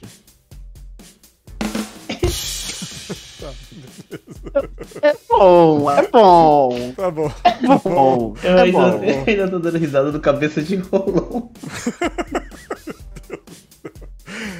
Você tá dando risada do cabeça Meu de rolão, daí você olha pra tela desse MV, é isso? Não, por causa do Xandão. Ah, tá. Tá bom, olha, mas vocês É. repararam que tudo isso que a gente falou, por mais que seja uma expressão individual, uma expressão nossa, algo do gosto pessoal, algo que a gente quis ou então algo que tinha possibilidade de fazer, a gente sempre remete a alguém, alguma coisa falou pra gente usar aquilo, seja um músico, seja o Met Gala, seja o Superman com a cueca por cima da calça. Por que que a gente depende tanto de é, ter que copiar os outros para ser aceito? Ah, porque o meio produtivo não tá na nossa mão, né? A gente tem que comprar o que eles mandam, gente, o que eles mandam fazer. Mas é, isso daí não entra naquela. Eu, eu vou parecer um, um liberal safado falando agora, tá? Mas isso não quer dizer que eu vou perder minha individualidade quando todo mundo for padronizado. Se tudo for padronizado? Mas eu não. Tem que ser. A gente, já, a gente, eu acho que a gente é padronizado agora. Porque a gente, sei lá, cara, a gente, eu tava fazendo, eu tô, eu tô trabalhando, meu trabalho a gente tá, a gente pisa em moda em alguns momentos. E a gente fez um levantamento sobre os estilos de roupa que, os estilos masculinos quando você fala em roupa. Tem quatro ou cinco. Aí tem o clássico, o romântico, acho que é o urbano, mais dois lá que eu não lembro. Quatro ou cinco estilos, que aí você vai ter variações de roupa dentro desses quadros. A gente tá padronizado agora, a gente tá, a gente tá se vestindo de maneira diferente. a gente tá "Ah, respondendo ao que o mercado nos dá, né? É, exatamente, exatamente. A gente tá, a gente tá condicionado nesse momento. Principalmente porque as pessoas não estão produzindo as próprias roupas, então estão à mercê dos, principalmente das lojas de departamento. A Exatamente. gente não compra o que a gente acha que é melhor. A gente não compra o que, acha, o que a gente acha que é melhor. A gente compra o que tá à venda ali, literalmente.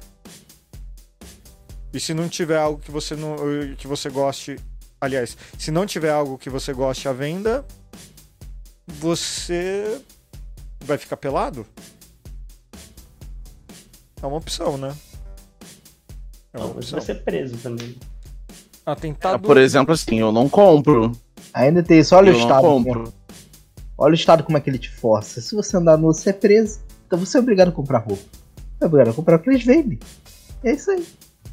Então, Eu ainda acho que a gente tinha que andar todo mundo pelado, mas tudo bem. eu concordo. Eu também acho. Eu concordo. É, Ainda mais aqui no Brasil, né? Acho. Essa história de usar roupa pesada, calça durante é, dias quentes é um negócio bem, bem complicado. Eu, eu, eu, eu, eu, quando era jovem, é, quando eu tava decidindo que profissão escolher, teve uma coisa muito assustadora que aconteceu. Porque eu estava estudando para ser programador, então eu ia entrar numa fa- faculdade de processamento de dados, de processamento de dados, não, de eh, de programação, alguma coisa do tipo assim, de tecnologia no geral.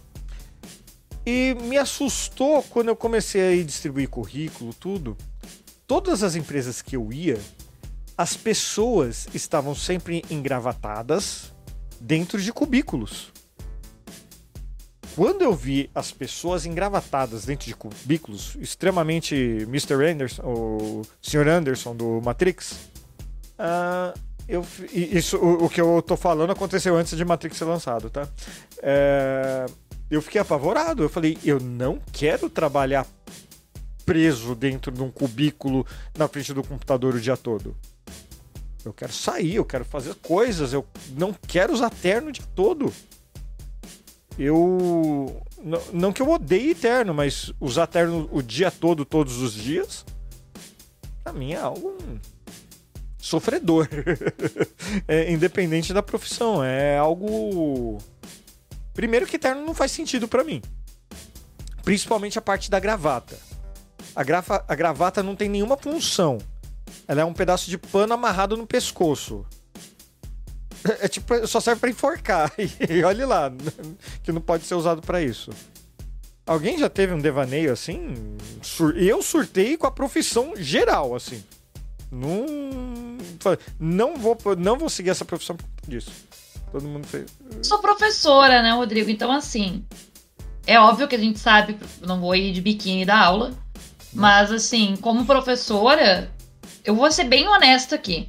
É um inferno ser mulher e estar na profissão docente. Por que, que é um inferno? Porque os professores, homens, tá calor, o cara vai dar aula de regata e bermuda pelo meio da coxa e ninguém liga.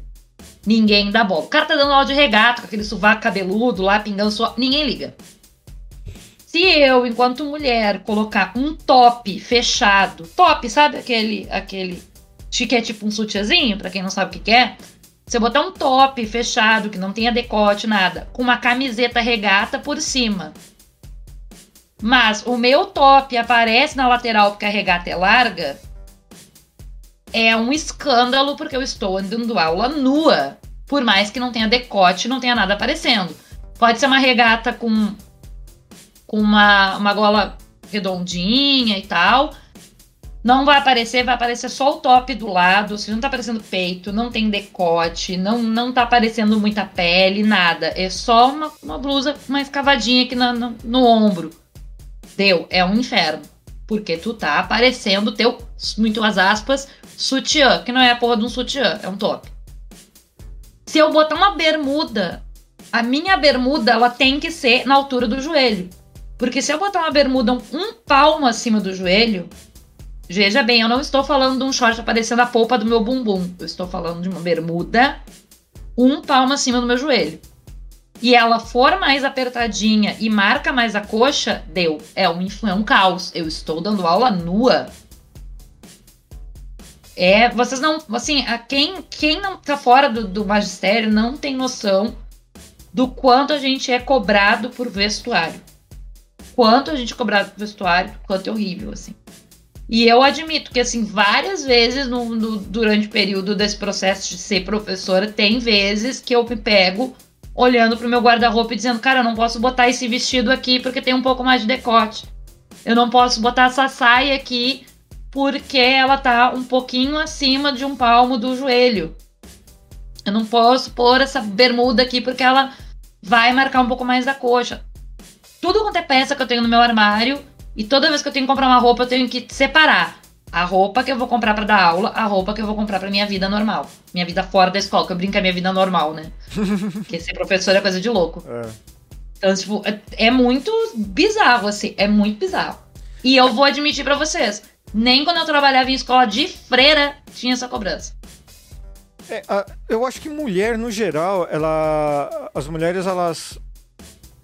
Eu, eu vou usar essa palavra, me corrija se eu, se eu tiver errado, Paula.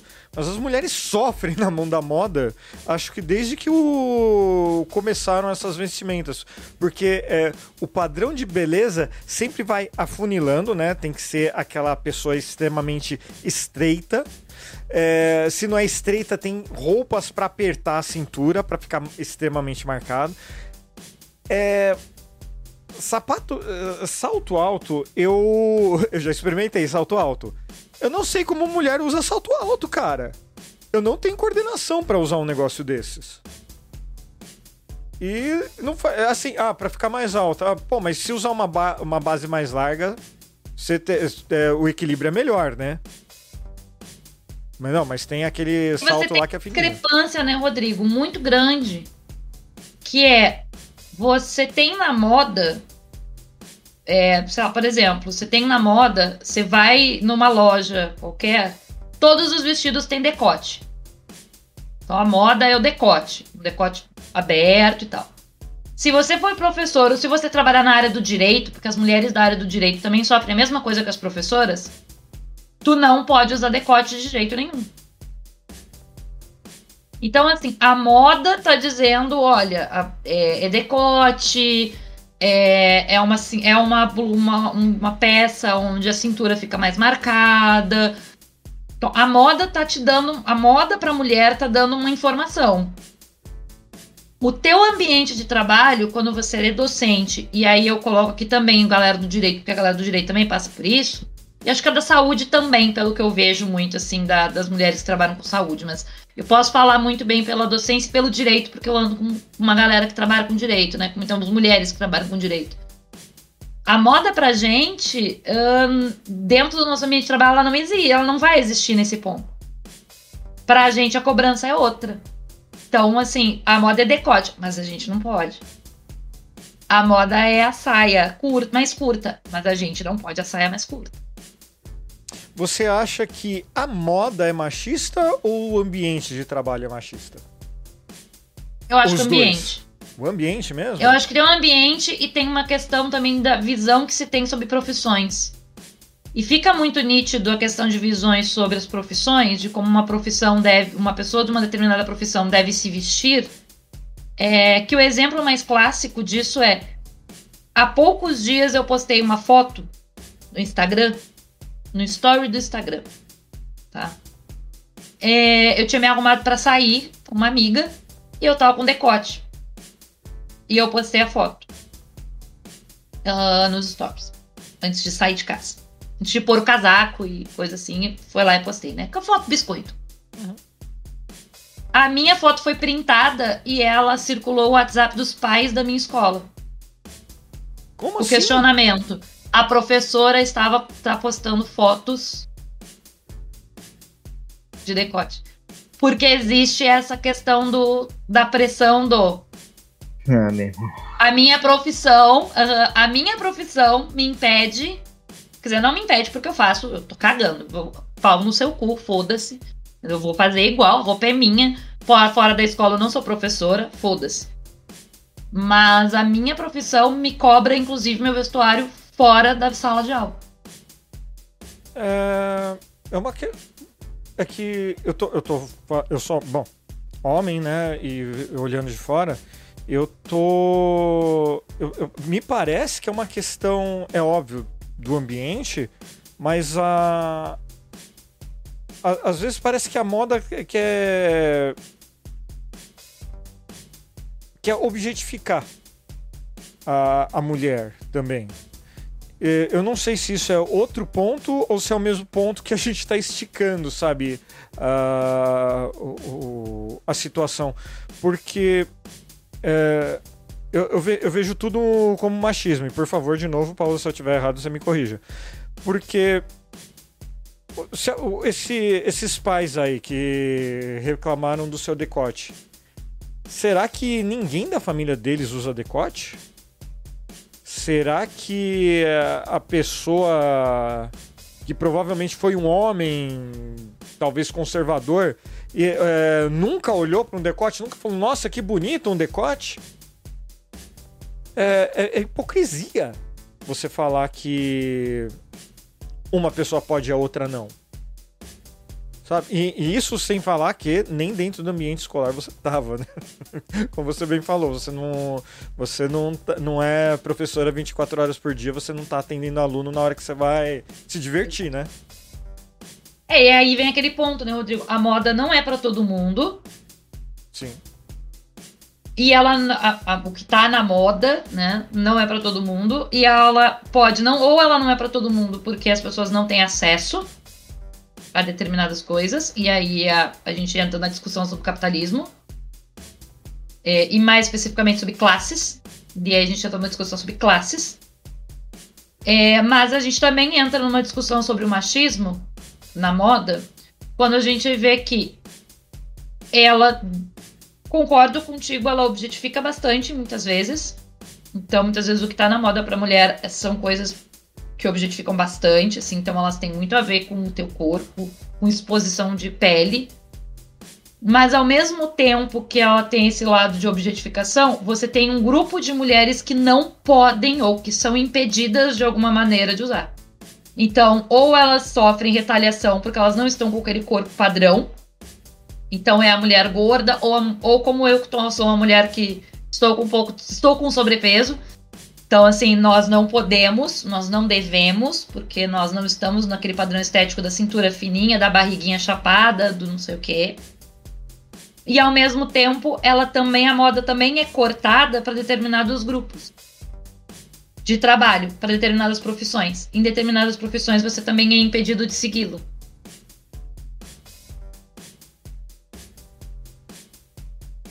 É, eu, eu, eu, eu tô, tudo, o que eu consigo pensar agora, falando nisso, é porque, bom, como vocês sabem, né, bo- ah, boa parte da, do, do, do meu dia a dia, eu gosto muito de gibi de super-herói, tô sempre consumindo tudo. E você vê, eu falei da, da, da cueca por cima da calça do super-homem. É, quando tiraram a calça do super-homem, ah, aliás, a cueca do super-homem, desculpa, errei, falha minha. É, teve um bafafá, nossa, o super-homem agora deixou, não usa mais a cueca por cima da calça. Mas houve uma mudança também na única mulher da Liga da Justiça na época, que é dos 952, se alguém lembra aí, ou clicar lá no link do Farofeço. É, a Mulher Maravilha parou de usar um maiô e começou a usar calças também. Mas foi só naquele período. É, isso sem falar que quadrinhos também é, são só corpos perfeitos e, e é, atléticos e aqueles peitão tanto para homem como para mulher, é todo mundo maromba, independente da, da idade, do seja lá o que faça nos quadrinhos. Todo mundo é perfeito lá. E o que seria dos quadrinhos também se os corpos fossem reais, por exemplo? Bom, a moda lá não é real, né? Porque o super-homem leva um tiro de canhão e a roupa dele não, não, não se destrói, né? A gente não, não vê o. é, Até o tecido é kryptoniano lá no caso. Mas é, até na cultura pop a gente tá consumindo tudo o que é perfeito, o que é, entre aspas, ideal. E a única verdade do, do que é ideal é que ele é inalcançável. E o que é inalcançável não é algo A não ser muita dor, gente, né? A não ser muita dor. A não ser com muita dor. E o que é A gente inalcançável? pode usar essa referência da Barbie. Sim. Da Barbie do Ken. A Barbie é mulher loira, né? Sempre. Mas Magra, com um corpo definido, é, cinturinha fina, o Ken, que é o cara sarado, roxinho definido. E parece que. E parece. Parece não. É, a moda é feita, a mo- essa moda que segrega classes e pessoas, ela é feita para esse grupo de pessoas. Ela é feita para essa galera que se adequa. Ou você se adequa a esse estilo no qual a moda foi desenhada e criada, ou você não faz parte desse grupo. Isso me lembrou uma coisa que eu acabei de ver, na verdade. O, o nosso querido Normose acabou, eh, durante a gravação aqui do podcast, eh, acabou de lançar um vídeo como o nazismo usa a arte para o terror. É, dentre as várias informações que ele colocou lá, que eu realmente não sabia, é, tá lá que a, a marca de roupas Hugo Boss fez o. criou toda a estética, todo. fe- fe- é, fez o estilo, eu não sei a palavra correta, para os uniformes do- dos nazistas. O, o nazismo é, antes de tudo, uma propaganda para seduzir as pessoas, seja lá o que elas estejam é, desejando. E- Eles usaram até estética socialista. Eles roubaram o nome socialismo e até a cor vermelha para isso. E Eu não que eles usaram estética socialista, na verdade, eles us- usaram uma estética militar, né? É, se apropriaram de uma estética ali. É, é que o, o Normose coloca isso no, no vídeo, eu tenho que consultar a fonte dele. Que o vermelho e, a, e, e até o nome socialismo foi roubado. Foi, aliás, foi apropriado pelo nazismo para falar: olha, nós também somos é, do povo e estamos para o povo. Para seduzir justamente essa camada que o socialismo estava, na época, estava agregando tão bem. Mas É, o nome no partido ele foi apropriado para isso. Ele foi utilizado para tentar dizer assim, a gente tem quer o bem social. Porque ele tá tentando pegar um socialismo diferente do da, dessa apropriação do que foi desses movimentos comunistas, né? É, ele tá querendo pegar algo que vinha antes, né? O nome socialismo bem lá, lá Tocqueville, lá de trás, que era justamente isso, que tinha uma representatividade do povo maior, assim, essa parte do social. Era, era, era a parte literal de, socia de socialismo, de sociedade, socializar entre sociedade. Porque eu, eu, às vezes eu fico, ouço umas coisas assim, desculpa, que eu fico meio pego de, ala- de alerta, assim, mas é que quando a gente fala de socialismo, o que aconteceu na União Soviética era a socialização de meio de produção, né? Não era só um nome, era tipo um método produtivo, né? Sim. Mas enfim. É, é só pegando uma referência aqui do, do vídeo do, do nosso querido Norberto, é o fascismo é uma concha de retalhos. Como seu único ideal é a ascensão ao poder total, não tem problema nenhum se apropriar de estéticas, conceitos e ideias contraditórias entre si, para converter diferentes públicos antagônicos.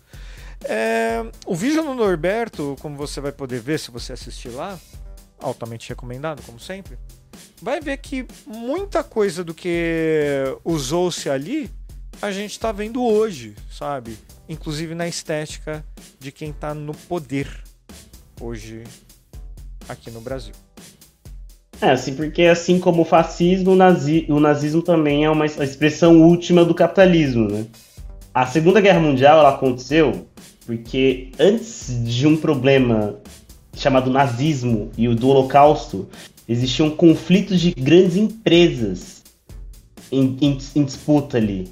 Foram essas grandes empresas, empresas que desencadearam a Segunda Guerra Mundial, não necessariamente o Holocausto. Então, o nazismo e o fascismo são as expressões finais do que a gente chama de capitalismo. Assim. Ele é o capitalismo explícito, escancarado. Os países que declararam a guerra contra a Alemanha estavam cagando para os judeus no campo de concentração. Judeus, é, toda a comunidade. Sim. Isso foi muito secundário. É, isso é fato, assim, isso é muito secundário. A questão era econômica. Era econômica, Uma das isso, isso foi territorial depois. econômica.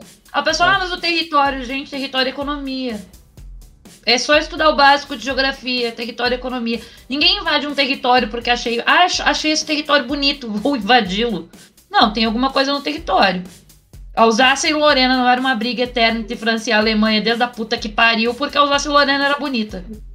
Porque tem minério. Porque tem minério de ferro e carvão na região. Exato. Primeira revolução. Antes da primeira revolução industrial. E... É, só só para dar duas informações aqui que o nosso chat lindo e maravilhoso trouxe. O Firik lembrou aqui que vai estar tá lá no. O link vai estar tá lá no blog também. Do, de uma thread que o Normose mesmo fez semana passada. Excelente, falando e, e, principalmente da moda é, fascista ali e da Hugo Boss nessa, nessa influência. E o Pedro MM193 também está falando arquitetura. O, da destruição de 1989 fala muito bem sobre a estética nazista. Tem completo no YouTube. Também vai estar tá o linkzinho, caso é, você não ache. E é uma coisa assim, e assusta, né? Porque eu tive a oportunidade de ir no Museu das Armas lá na França, que fez uma progressão desde tipo, a antiguidade até os tempos recentes. Vamos dizer, até a antiguidade vai para um lado, tem armaduras e tudo mais, né? E aí quando chega na parte da Segunda Guerra, de guerras, de guerras modernas, né? Você vai se, tipo, antes tinha aquela ideia de uniformização, pra uma hora você separar os exércitos, né? Tipo, é aquela ideia de um lado tá vermelho e outro lado tá azul. É, é, é pra, tipo, ah, pra não ter fogo amigo. É, a ideia de ter essas diferenças. Aí quando chegou neles, quando chega na parte do nazismo, que assim, ainda na, na Primeira Guerra tinha uma ideia de tentar se dividir mas tinha também a função um pouco ser mais camuflado, né, de ser mais invisível, né?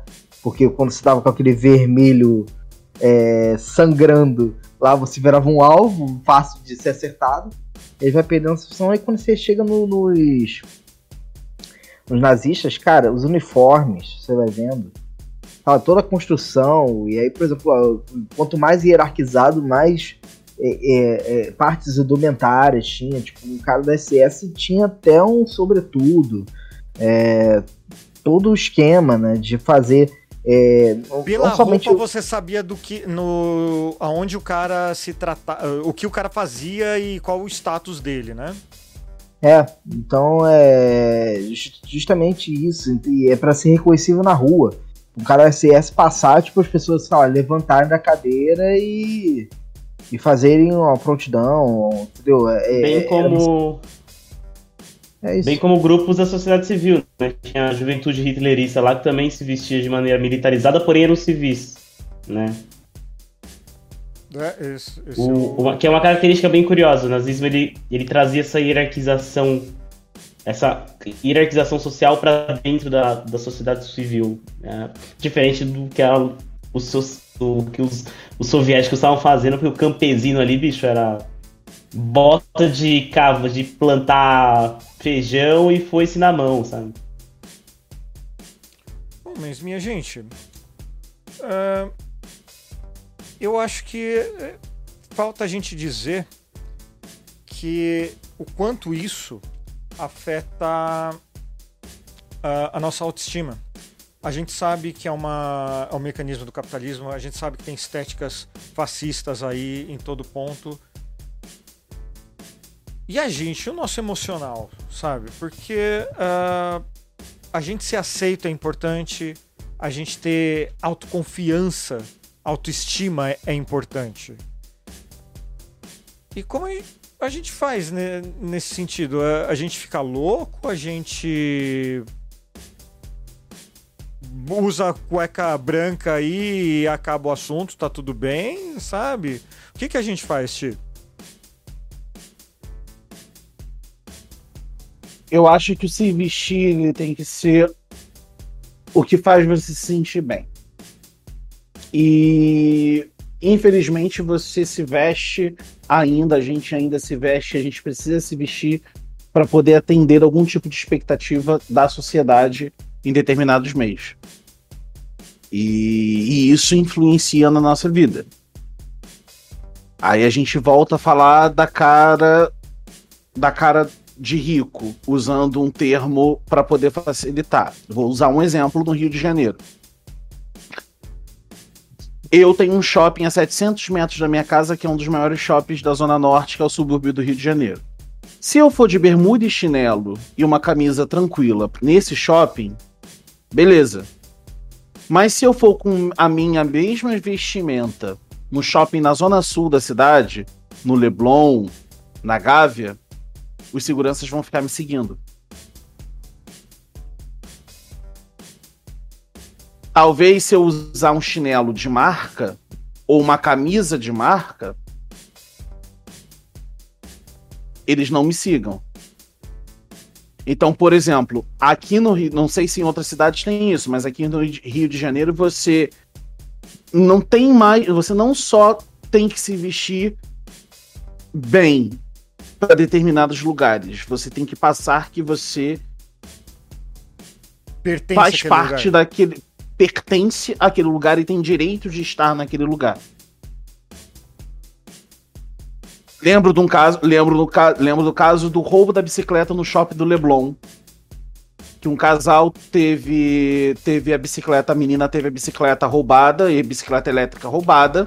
Tinha um menino preto de chinelo e camiseta na porta do shopping. E eles acusaram o menino de ter roubado a bicicleta. A bicicleta era dele, que era namorada, tentaram colocar. E numa parte do vídeo, ele pede desculpa, e na hora, e no dia seguinte, quando foi dar o depoimento, ele falou, porque eles falaram, ah, porque você estava mesmo, você estava perto da bicicleta, a bicicleta era igual, e você estava você tava de bermuda e chinelo. Então, assim, como você se sente bem também, se vestindo, você fica segregado aos, a lugares onde você vai se sentir bem? Ou não? A moda, ela tem dois lados. E a gente já falou muito aqui sobre isso. Esse lado que traz a gente a necessidade de adequação a determinados espaços, a determinados lugares e até determinadas profissões. Porque você precisa estar sempre muito bem visto, ou pelo menos mesclado aquele lugar, para que você não seja uma referência para aquele local ser o ponto fora da curva, de forma negativa. E isso em várias carreiras, como a Paola bem colocou. Um professor, uma professora, uma advogada ou uma médica, dependendo da, dependendo da profissão, você tem que estar se vestido bem. Como ator, você tem que estar sempre muito bem vestido. E você tem que estar com uma aparência sempre muito bem vista para você não ser o ponto fora da curva que, que isso faz com a cabeça de qualquer pessoa? Deixa você sempre pensando no que você pode melhorar. Você nunca está satisfeito com você.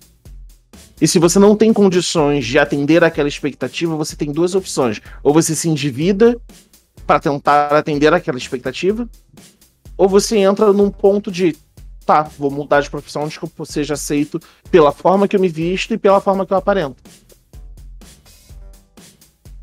Então, o psicológico ele fica abalado também quando você precisa atender expectativas ao todo momento. Tanto aumenta quanto na aparência. Porque a moda também é a aparência. Ela não é só a roupa que você veste, mas ela é o cabelo que você usa, ela é o rosto, é a maquiagem que você usa, são os acessórios que você usa, é a cor do cabelo, é o corte do cabelo, é a barba do homem, é a sobrancelha da mulher. No início da década passada, era a sobrancelha fina. Hoje a sobrancelha é um pouco mais cheia e mais arqueada, porque precisa ter um olhar sensual, marcante, quase de gato que homens têm adotado também. A barba, que traz a masculinidade para o homem. A visão do homem forte, do homem. Então isso tudo, isso tudo afeta o teu visual. Não é só o modo de se vestir. Você não tem que pensar só no modo de vestir. Você tem que pensar também na sua aparência. Então o psicológico fica muito abalado com isso. Eu concordo plenamente com você, Tia. É, mas, é, assim, eu. Nessa breve pesquisa que eu fiz mesmo, é, eu vi um exemplo que eu achei bem interessante. E eu acho que a gente pode comparar a moda, no geral, como um, um restaurante. Por que como restaurante? É, vamos todos nós lá no restaurante, a gente vai sentar para comer. É, eu posso gostar mais de determinado prato, eu vou gostar mais de um prato. Você Tio, vai gostar de outra, a Paola, cada um pode querer comer uma coisa diferente. E moda é mais ou menos isso. Enquanto a gente vive no sistema que a gente vive, uh, a gente não tem como fugir muito, né? O que a gente pode pensar em fazer, talvez, é apoiar aquele pequeno pequeno produtor, aquela, aquela pessoa que que está no seu trabalho justo, em vez de apoiar uma mega empresa, mega corporação que sei lá de onde que está vindo a, aqueles produtos, né? Mas eu, eu, dei o exemplo do do, do e do Laboratório Fantasma. Uh, como falei, né? Infelizmente não tive grana ainda para comprar nada de lá. Mas lá ele contrata a mão de obra local, carteira assinada, todos os direitos pagos, tudo direitinho, sabe? Quando a gente vai nesses magazines gigantes aí, quantos direitos a gente sabe, tem certeza que tá pago? Nem da pessoa que tá vendendo ali os caras estão querendo pagar direito, quanto mais da pessoa que tá produzindo. Ah, é mais caro. É, mas se você tem condição, se você pode guardar um pouquinho mais, é ajudar os nossos também faz bem nesse tipo de coisa. Não é mesmo? Com isso, crianças, encerramos mais um Farofeiros Cast. Paula Costa, suas considerações finais, minha querida.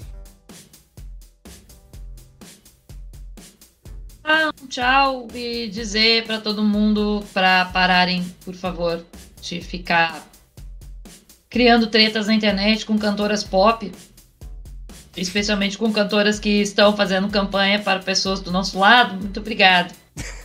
né? Só isso. E também dizer que eu guardei algumas coisas da minha adolescência, com o meu anel de olavinhos. Putz, grilo!